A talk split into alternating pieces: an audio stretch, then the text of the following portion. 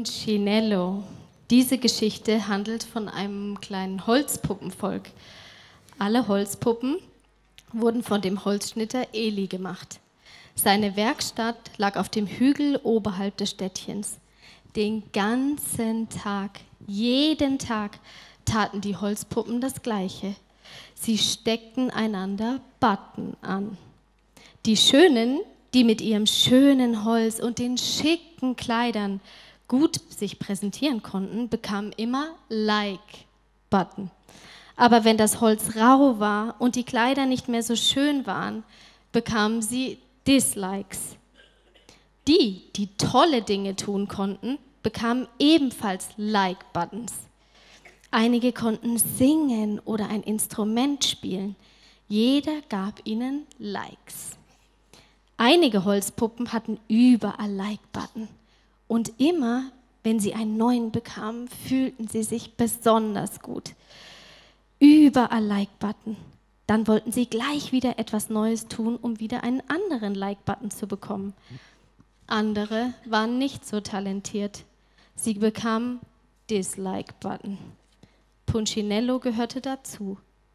Er gab jedoch nicht auf, auch endlich einen Like-Button zu bekommen.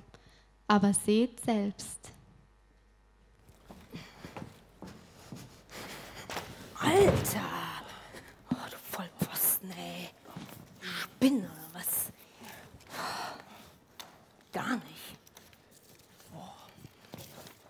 Boah, du hast voll viel Like-Buttons. Ja und? könnte, ich, könnte ich da vielleicht einen haben? Du, Punchinello. Nee, du machst doch hier nur Scheiße. Quatsch. Den einzigen, den ich dir geben kann. Nein, nicht schon wieder. Ah, doch, doch, doch. Ich hab doch schon so viele. Das ist der hier. Hm? Passt. Ja, ich weiß. Punchinello macht immer alles kaputt. Punchinello kann gar nichts.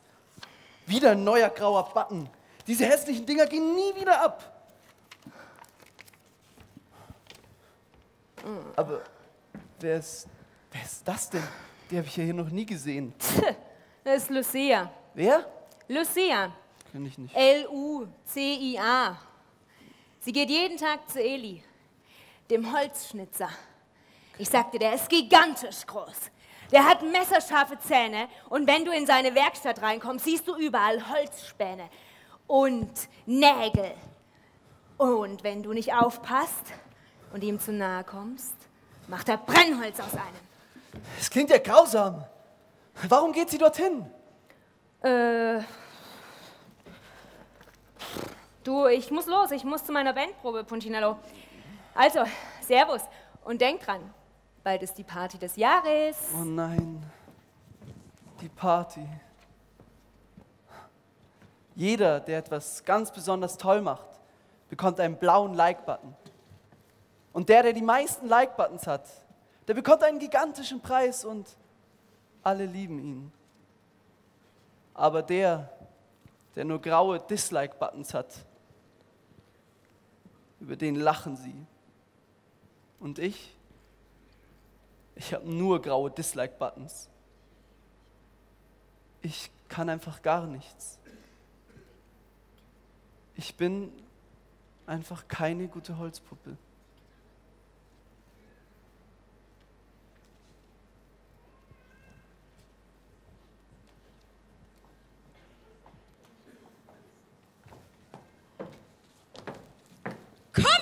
Holzpuppen! Kommt zur großen Party des Jahres! Ah, Madame Schlagerfeld, diese Jacke. Einfach wunderbar. Wunderbar. Vielen Dank, Frau Bürgermeister. Dankeschön. Und um Ihnen meine Bewunderung für Sie auszudrücken, möchte ich Ihnen einen weiteren Like-Button schenken. Ah, danke schön. Da könnte man ja fast meinen, dass ich mit so viel Like-Button auf jeden Fall gewinne. Wenn nicht Sie, wer denn sonst? Boah, ganz schön krass viele. Ha, schaut euch mal den Punchinello an. Er ist schon ganz grau geworden vor lauter Dislikes. Tja, schau dich an. Du bist null eine gute Holzpuppe. Ja, aber ich möchte auch dabei sein beim großen Fest. Kommt schon, lasst es mich wenigstens versuchen. Ich möchte auch einmal einen Like-Button haben.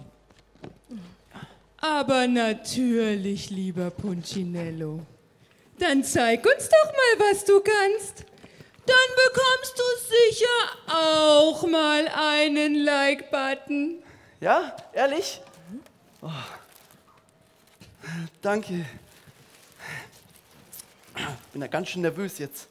Dum, dum, dum, dum, dum, dum, dum, dum, Aufhören, aufhören. Schrecklich. dum. Hier, Ponchinello. Du kannst wirklich gar nicht. Schau dich an, wie kann man so eine dumme Holzpuppe sein? So ein Opfer. Viel zu dumm.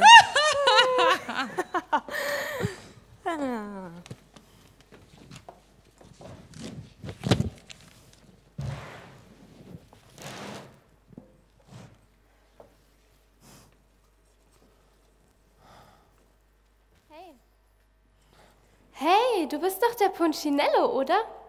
Ja. Und du musst Lucia sein. Ja, die bin ich. Ich habe schon mal was von dir gehört. Aber sag mal, was ist denn los mit dir? Du siehst so traurig aus. Weißt du, die anderen, sie, sie haben mich einfach ausgelacht. Dabei habe ich alles gegeben, damit ich einmal einen Like-Button bekomme. Ich meine, schau mich an. Ich habe nur graue Dislike-Buttons. Ich werde nie etwas Besonderes können. Ich bin einfach keine gute Holzpuppe. Aber du hast ja auch keine Like-Buttons. Ich wenigstens nicht der Einzige. Aber auch gar keine Dislikes. Wie kann das sein? Ja, das stimmt. An mir bleiben sie einfach nicht kleben. Aber das war auch nicht immer so. Früher hatte ich viele Likes.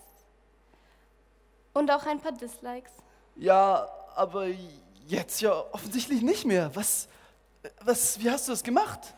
Weißt du, ich gehe jeden Tag zu Eli, der Holzschnitzer, der uns erschaffen hat. Und ich besuche ihn in seiner Werkstatt. Ich setze mich neben ihn und wir beide unterhalten uns, so wie wir jetzt. Und weißt du, Eli hat mir erklärt, dass seine Sicht über mein Leben so viel wichtiger ist als alles, was die anderen denken. Eli, Eli, das habe ich schon mal gehört. Eli. Eli, der schreckliche Holzschnitzer mit den messerscharfen Zähnen. Ah, du solltest da nicht hingehen. Wenn die anderen dich da erwischen, dann, Dann, kannst geben Sie mir einen grauen Dislike-Button. zum Beispiel. Ach, Punchinello, es ist doch unwichtig, was die anderen von dir denken. Wie hast du das gemacht? Das findest du am besten selber heraus. Geh doch einfach mal zu Eli in seine Werkstatt. Er ist immer für dich da. Und er wird dir erklären, wie das funktioniert.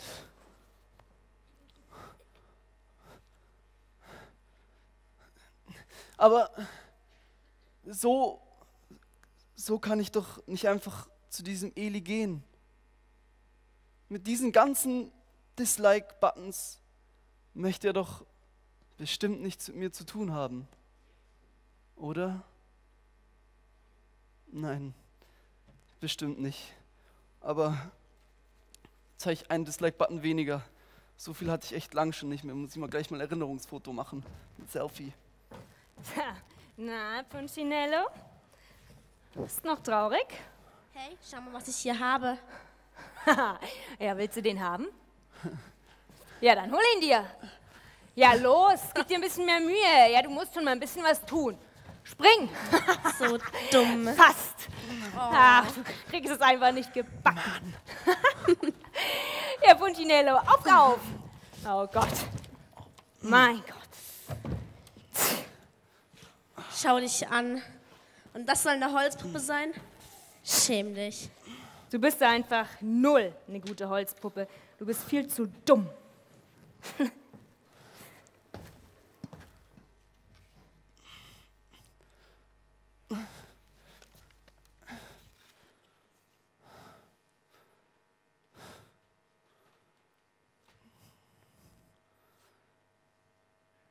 Okay, dann probiere ich's.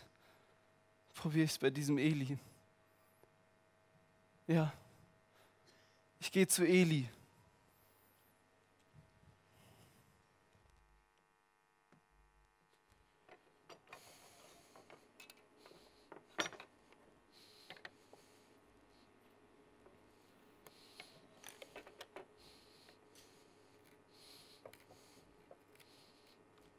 Hey, Puntinello!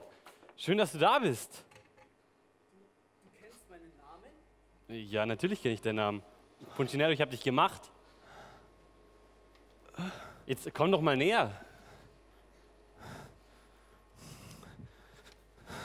Ich wollte das nicht. Ehrlich. Ich habe alles versucht. Aber es hat nichts funktioniert. Du musst dich von mir nicht rechtfertigen. Mir ist es egal, was die anderen denken. Wirklich? Ja.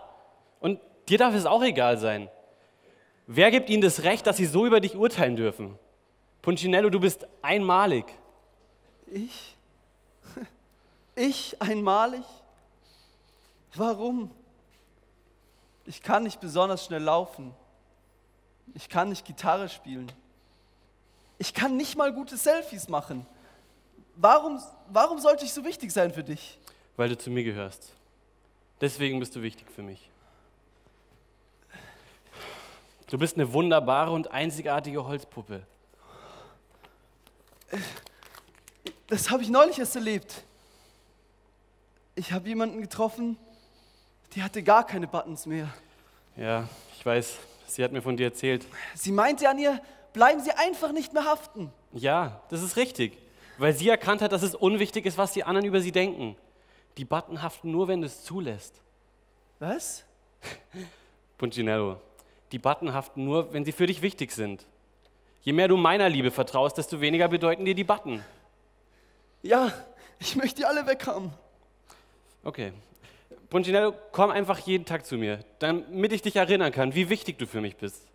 Und du wirst merken, Tag für Tag werden es weniger Button.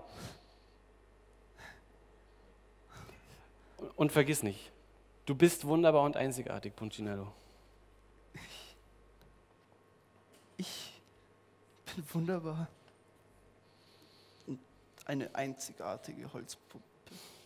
Ich bin eine einzigartige Holzpuppe. Ich bin eine einzigartige Holzpuppe. Wunderbar, wunderbar. Ich bin wunderbar. Ich bin wunderbar. Hey Lucia! Hey! Ich war bei Eli. Und? Und, und, und weißt, du, weißt du, was ich bin?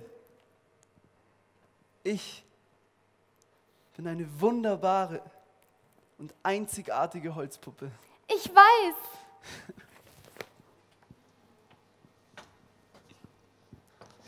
Was für eine schöne Geschichte. Ich glaube, sie ist nicht nur für die Kinder schön, sondern auch für uns Erwachsene. Wenn wir auf Facebook sind, kennen wir das genau.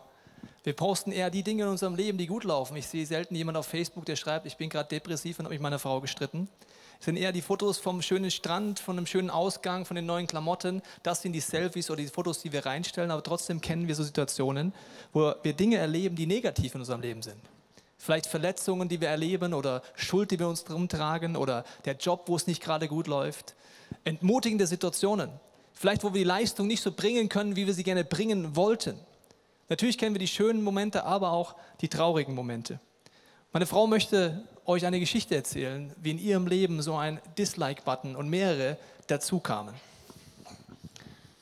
Also ehrlich, uh, ja, seid wach.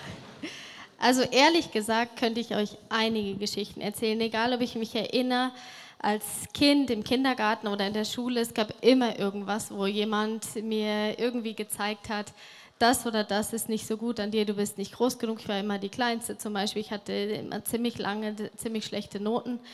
Aber eine Geschichte, die noch gar nicht so lange her ist, war, dass ich in der Ausbildung war und ich wollte gerne Sozialpädagogin werden. Musste dann auch in einer, einfach in einem Team mitarbeiten und ein bisschen Erfahrung sammeln. Und da haben drei Leute schon zusammengearbeitet und aus irgendwelchen Gründen konnten die mich einfach nicht leiden. Und die haben mir das mit allem, was es irgendwie gab, gezeigt. Wenn ich nicht hingeguckt habe oder wenn ich irgendwas gemacht habe, haben sie so die Augen verdreht oder haben hinter meinem Rücken über mich geredet. Das, es ging mir in der Zeit so schlecht. Ich war zu Hause auch einfach, der Tobi kann sich erinnern, sicher, ähm, einfach ein, äh, so traurig oft und so hilflos und so hoffnungslos, weil ich nicht wusste, was genau die für ein Problem haben. Sie haben mir das auch nicht gesagt. Das ist jetzt viele, viele Jahre her aber ich weiß es bis heute nicht, was genau eigentlich ihr Problem war. Aber das war so was, wo ich mich wirklich so gefühlt habe, wie wenn ich einfach jeden Tag mit einem solchen Button mehr durch die Welt gelaufen bin. Ich weiß nicht, was es bei euch ist, so Dislike-Button-Momente, wo man nicht schöne Erlebnisse hat oder Aussagen von anderen Menschen, von den Eltern, von Freunden, von Kollegen, von Freunden im Kindergarten oder in der Schule. Es sind Momente, wo man so etwas wie mitkriegt und es bleibt an einem kleben. Die Frage ist, wie kann man damit umgehen? Die Geschichte heute lädt uns dazu ein, eine andere Perspektive einzunehmen und auch dem Eli wie dem Schöpfer zu begegnen. Die Frage ist, was hat das mit der Weihnachtsgeschichte zu tun? Auch in der Weihnachtsgeschichte haben wir oft zu Hause vielleicht eine Krippe mit Holzfiguren und diese Holzfiguren erzählen eine Geschichte, wo man vielleicht erstmal denkt, was hat das mit meinem Leben zu tun? Das Herausfordernde ist ja bei den Like und Dislikes in unserem Leben, dass wir oft denken, wir können es beeinflussen. Zum Beispiel, wenn man gerade es eine sehr schwierige Phase hat, zum Beispiel man ist obdachlos, um ein extremes Beispiel zu nehmen, dann schauen oft Leute auf einen herab. Man ist eigentlich noch die gleiche Person wie gestern, die noch erfolgreich war. Und man ist jetzt nicht mehr erfolgreich, nach außen auch nicht schön anzusehen und auf einmal kriegt man viele dieser negativen Kommentare. Die gleiche Person könnte morgen erfolgreich sein, sieht anders aus, hat einen Anzug an und eine äh, Aktentasche dabei. Und auf einmal würden die Leute sie anders behandeln, aber es ist immer noch die gleiche Person mit den gleichen Verletzungen, mit den gleichen Fragen. Egal, ob du dir ein dickes Auto leisten kannst, damit rumfährst und der sagt, boah, davon muss ich mal was auf Facebook posten oder ein Selfie machen von mir und meiner schönen neuen Karre. Egal, was da ist, du bist immer noch die gleiche Person, auch wenn du auf dem Fahrrad fährst. Du nimmst immer dich selber mit, mit all deinen Erfahrungen. Das heißt, das Äußerliche ist nicht das, was uns wirklich Veränderung bringt. In der Weihnachtsgeschichte geht es um eine Situation, dass Gott Mensch wird und dass Jesus, Gottes Sohn, uns begegnen möchte. Und ich denke, es ist eine sehr schlaue Idee, dass Gott sich überlegt, er möchte das Gottesbild sprengen.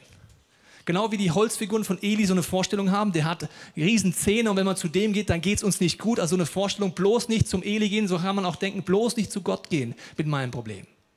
Punchinello sagt, so kann ich doch nicht Eli begegnen. Das denken wir auch oft. So kann ich doch nicht vor Gott treten, weil vielleicht die Kirche oder andere Menschen oder eigene Erfahrungen mich dazu gebracht haben, von Gott schlecht zu denken. Die Taktik, dass Gott sagt, ich bringe meinen Sohn auf diese Welt, ist sehr schlau. Weil ein Sohn weiß, wie der Vater drauf ist. Ein Sohn kennt das Wesen eines Vaters. Das heißt, wenn ich den Vater kennenlernen will, kann ich einfach auf den Sohn schauen und ihn auf Fragen stellen. Wie ist eigentlich dein Vater so? Hä? Was meint er denn damit? Wie soll ich den Sohn anschauen, um den Vater kennenzulernen? Hm, ich denke, dass ein, dass ein Kind seinen Vater ziemlich gut kennt. Ein Kind kann voll viel über seinen Vater erzählen. Ja, stimmt. Hey, weißt du, was mein Papa mal gemacht hat? Was denn? Wir waren so zusammen in der Therme und nach einer großen Rutsche sind wir rausgekommen. Mein Vater stand schon an der Seite und ich stand gerade noch auf der Treppe. Dann kam ein Wasserstrudel und er hat mich mitten zurück ins Wasser geschossen. Mein Vater konnte mich gerade noch so rausfischen.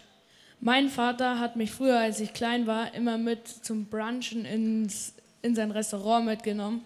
Und dann, ähm, und da habe ich immer die Pancakes gemacht und ähm, dann, wenn so eine Pancake-Platte fertig war, dann hat er mich mit Mehl eingestaubt und ähm, hat mich dann zu den Gästen geschickt.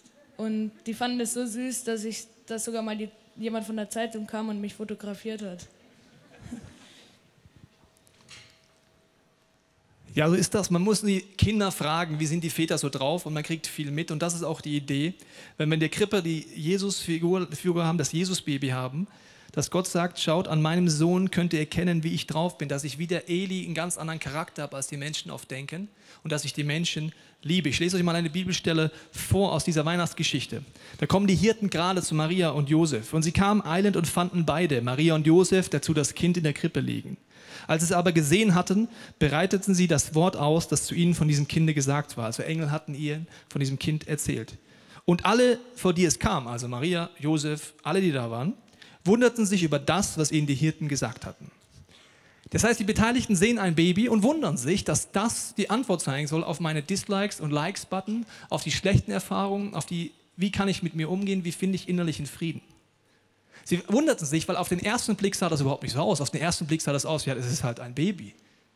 Und ich glaube, wir kennen alle Situationen, wo der erste Blick trügt, wo der zweite Blick uns erst hilft, die Wahrheit zu sehen. Ein junger Mann, den ich kennengelernt habe, hat immer folgenden Anmachspruch bei Frauen gehabt. Da hat er mir gesagt, hey Baby, glaubst du an Liebe auf den ersten Blick oder soll ich nochmal wiederkommen?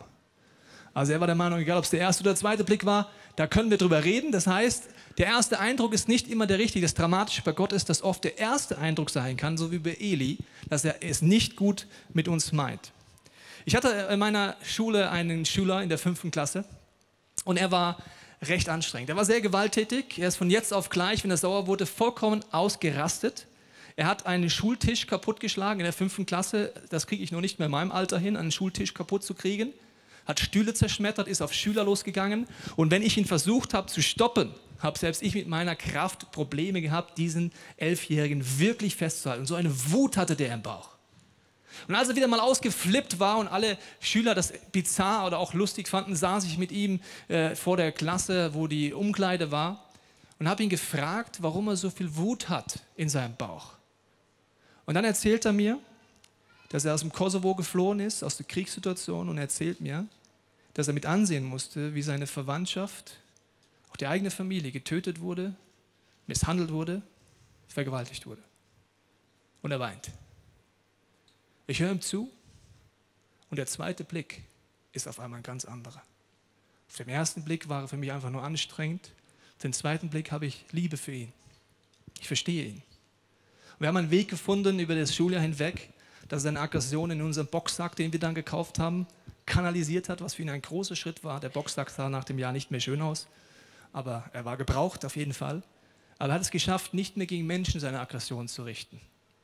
Das ist, wenn der zweite Blick entscheidend ist. Weitere Personen, die in der Krippe oft dabei sind, sind die drei Könige. Sie kommen in diese Situation rein und diese drei Könige haben Geschenke dabei. Gold, Weihrauch und Myrrhe. Gerade eben noch sind alle verwundert darüber, dass dieses Baby wirklich Gottes Sohn sein soll.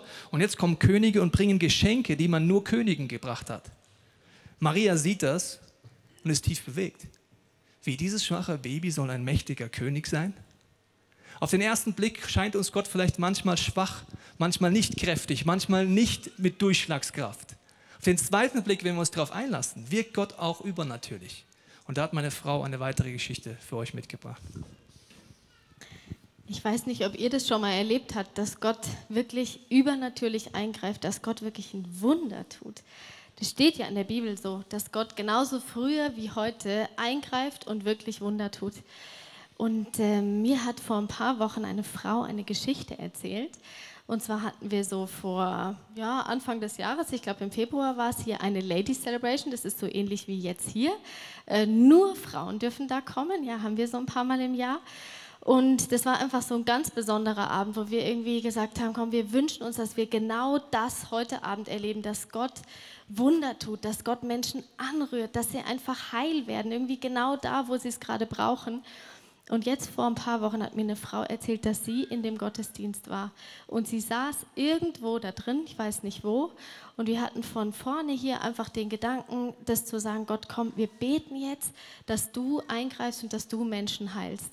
Und ich kenne das sonst so und habe das sonst manchmal so gemacht. Steht auch so in der Bibel, dass man einfach zu einem Menschen hingeht und einfach dem wie so die Hand auflegt und dann betet, dass der gesund wird. Und das passiert auch. Aber in dem Gottesdienst hatte ich einfach den Gedanken, jetzt man kann ja nicht hier, wenn hier hunderte von Leuten sitzen, zu jeder Person irgendwie hingehen. Deswegen habe ich mir gedacht, Jesus, du bist so groß, du hast so eine Kraft. Wir beten das einfach von hier vorne und jede Person legt irgendwie die Hand auf die Stelle, wo sie gerade krank ist, wo sie das einfach braucht. Und diese junge Frau, die mir das erzählt, sagt, sie hat seit sie ein Teenager ist, einfach so Probleme im Bauch gehabt. Sie konnte, ja, vielleicht geht euch das jetzt zu nah, aber ist egal. Ich möchte, dass ihr wisst, was da für ein krasses Wunder passiert ist. Die konnte einfach nicht richtig aufs Klo gehen. Vielleicht kennt ihr das, wenn man da sitzt und es kommt irgendwie nichts und es tut weh und man weiß nicht, was soll ich jetzt machen und äh, ja, also auf jeden Fall hat die das jahrelang gehabt und es hat sich richtig schon entzündet und zwar gar nicht schön. Und dann sagt sie, sie sitzt da und in dem Moment, wo ich das gesagt habe, dass sie einfach ihre Hand da drauflegen soll, hat sie ihre Hand einfach jetzt hier so mal unten hingelegt, weil sie gedacht hat, das ist so am nächsten von da, wo äh, irgendwie was sein könnte. Und dann habe ich einfach von hier vorne gebetet und gesagt, Jesus, du hast so eine Kraft, bist nicht nur so ein kleines Baby, sondern du bist überall hast einen guten Plan mit jedem Menschen. Und ich bete jetzt einfach in deinem Namen, dass jede Person gesund wird, die hier liegt, äh, die hier einfach ihre Hand äh, auf irgendeine Stelle gelegt hat. Und erzählt mir die Frau, in dem Moment ist das von jetzt auf gleich weggegangen. Das ist jetzt über ein halbes Jahr oder dreiviertel Jahr her und sie hat keine Probleme mehr. Alles funktioniert, wie sagt man jetzt, wie geschmiert oder wie? Aber ja, das ist grenzwertige also, Formulierung in dem Zusammenhang. Ja, aber du würdest sowas sagen. Ich würde sagen, aber aus deinem Mund hört sich das anders an, irgendwie, finde ich jetzt. Ja, ähm, ja und, äh, und das zeigt mir einfach, wie groß Gott ist und was unser Gott kann. Und ja, dass wir ihm das glauben dürfen. Schön, jetzt kriegst du mal Beschwerdemails, nicht nur ich, mein Schatz. Schön. Das ist eine Situation, wo man auf den ersten Blick denkt, wie Jesus soll Wunder tun. Da denke ich mir, das kann doch gar nicht sein. Auf den zweiten Blick erlebe ich es dann. Maria ist ja in dieser ganzen Situation mit dabei und über Maria heißt es in dieser Bibelstelle, Maria aber behielt all diese Worte und bewegte sie in ihrem Herzen. Das heißt, sie hat immer wieder darüber nachgedacht, wie kann das sein, dass das wirklich Gott ist, der jetzt hier uns begegnet und der wirklich unlimitiert ist, obwohl er so menschlich uns begegnet. Ich glaube, wir können es auch in der Weihnachtszeit neu zulassen, wenn wir wollen, dass wir neu hingucken, weil Gott lässt sich im Alltag finden, aber oft verpassen wir es, weil wir vielleicht gar nicht darauf achten. Also ich verpasse nie was. Und wenn doch? Ähm, dann kann ich ja beten und Jesus fragen, ob er wirklich Gottes Sohn ist. Und dann sagt er es mir bestimmt so, dass ich es auf keinen Fall verpasse. Voll gut. Ich glaube, wenn ich bete und von Gott eine Antwort hören möchte, dann bin ich auch viel aufmerksamer und merke, wenn er zu mir spricht. Dann fallen mir Sachen auf, die ich vorher gar nicht gesehen habe. Wie bei meinem kleinen Bruder, der steht gerade voll auf Bagger. Und immer wenn, er an einem, wenn wir an einem vorbeifahren, ruft er Bagger. Seitdem er so aufmerksam ist, verpasst er fast nie einen Bagger. Und wenn ich bete, bin ich, glaube ich, auch viel aufmerksamer und merke, wenn Gott mir was sagen will. Ich glaube, die Weihnachtszeit lädt uns dazu ein, vielleicht zum ersten Mal neu zu beten und aufmerksam zu sein und den zweiten Blick zu wagen auf dieses Wesen Gottes, auf diesen Jesus, auf diesen Vater, der diesen Sohn uns schickt. Und ich möchte mit einer Geschichte schließen, die mir hilft zu zeigen, was Jesus am Ende vom Tag machen möchte. Nämlich an Ostern stirbt er am Kreuz und steht wieder von neuem auf. Und diese Geschichte hat mit Weihnachten sofort etwas zu tun. Ohne diese Geschichte von Ostern macht es keinen Sinn, Weihnachten zu feiern. An Weihnachten schenken wir uns Geschenke, weil wir uns freuen, dass Jesus Geburtstag hat uns daran erinnern, dass Jesus dieses Geschenk ist. Und ich habe es neu gemerkt, als mein Sohn ein Baby war und er im Krankenhaus lag. In der ersten Woche hat er sich äh, angesteckt an einem Bakterium und er lag dort auf der Kinderstation. Und als ich dort saß und sehr traurig war, dass er krank war, hatte ich so einen Gedanken. Und der Gedanke war, wenn ich könnte, irgendwie mit magischen Kräften, würde ich mit meinem Sohn tauschen. Ich würde keine Sekunde zögern und mich krank ins Bett legen, die Infusionen nehmen und dafür sorgen, dass ich die Krankheit habe, wenn mein Sohn nur mit meiner Frau nach Hause gehen kann. Das sind Gedanken, die Väter und Mütter sofort verstehen. Jemand anders findet das vielleicht kitschig. Aber wenn ich da in die Situation bin, kam mir so ein Blitzgedanke und der war, schau Tobias, du möchtest mit deinem Sohn tauschen, weil du ihn so sehr liebst. Du kannst es aber nicht. Genauso bin ich Gott. Ich liebe jeden Menschen, ich liebe dich, Tobias, so sehr, dass mein Sohn am Kreuz stirbt und alles eintauscht. Jedes Dislike-Button, alles, was schlecht gelaufen ist in seinem Leben, jede Schuld, all die Momente, wo Leute über dich die Dinge ausgesagt haben, da wo du Veränderung brauchst. All das sind Momente, wo Gott sagt, dafür stirbt mein Sohn am Kreuz, dass man es eintauschen kann.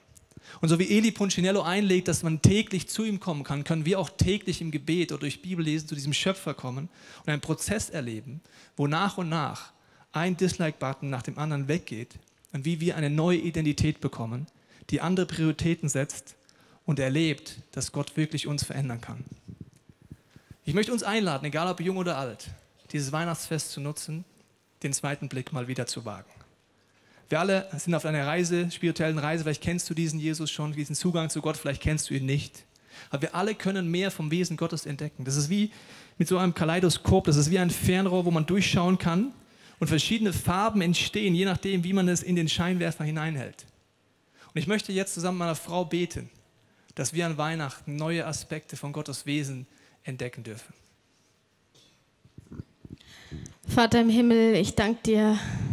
Ich möcht, vielleicht möchte ich euch kurz sagen, egal wo ihr jetzt steht, so einfach auf, auf eurer Reise mit Gott oder ob ihr das einfach kennt, so zu beten. Ihr könnt einfach, wenn ihr, wenn ihr das, was ich bete oder was wir beten, gut findet, das wie in euren Gedanken mitbeten und zu eurem Gebet machen. Vater im Himmel, ich danke dir für dieses Geschenk, was du uns machst an Weihnachten, dass Jesus auf die Welt gekommen ist und dass du uns damit so ein gewaltiges Angebot machst, wirklich diese positiven und negativen Dinge, die uns in irgendeine Richtung drehen, dass wir die einfach eintauschen können. Ich danke dir, dass es wahr ist, dass du groß bist, dass du heute noch Wunder tust und ich bitte dich, Jesus, dass wir dieses Weihnachtsfest dieses Jahr auf eine ganz neue Weise erleben, dass wir wirklich deinen Geburtstag feiern können, wie wir sonst Geburtstage feiern und einfach dem Geburtstagskind einfach ja, wie Geschenke machen oder ehren. Und ich bitte dich, dass du in uns allen einfach einen neuen Glauben freisetzt, dass wir das erleben und dass wir das tief glauben können, wer du bist, was du kannst und dass du so, so viel mit unserem Leben zu tun hast. Und Vater, ich danke dir, dass du uns zum zweiten Blick einlädst. Egal, ob wir mit dir schon unterwegs sind oder nicht. Es gibt Neues zu entdecken, wo wir schlecht über dich denken, dir nicht vertrauen können und denken, du bist wie so ein Eli mit reißenden Zähnen. Bete ich, dass es ein Weihnachtsfest wird, wo wir die nächsten Tage und Wochen neue Aspekte von deinem Wesen erkennen dürfen und dass dieses Glitzern von deinem Wesen neu in unser Herzen kommt, uns neu fasziniert. Amen. Es gibt eine Situation in der Weihnachtsgeschichte, die finde ich eine der schockierendsten. Josef und Maria suchen eine Herberge und sie klopfen an eine Tür von einer Pension an. Der Wirt macht auf, sagt, ich habe keinen Platz, geht weiter. Hätte der Wirt gewusst, wer vor der Tür steht, hätte er jedes Platz gemacht, den es gibt, hätte vielleicht sogar in sein eigenes Schlafzimmer geräumt und gesagt, natürlich, der Sohn Gottes, du darfst natürlich in meiner Wohnung Platz nehmen. Der Wirt hat es verpasst, weil er die Augen, Herz, Herzensaugen nicht aufgemacht hat, den zweiten Blick nicht riskiert hat. Während dem nächsten gesungenen Gebet können die Erwachsenen an ihrem Platz auf die Zeit nutzen und Gott die Chance geben, einen zweiten Blick auf ihn zu gewähren. Die Kinder, die hier vorne sitzen, bekommen von unseren Kinder-ISF-Mitarbeitern so kleine Kaleidoskope, die könnt ihr dann mal ausprobieren und die Scheinwerfer gucken. Kinder, die nicht vorne sind und auch sowas gerne hätten, können gerne nach vorne kommen und bekommen so etwas. Und dieses Geschenk soll uns daran erinnern, dass immer neue Aspekte von Gottes Wesen zu entdecken sind.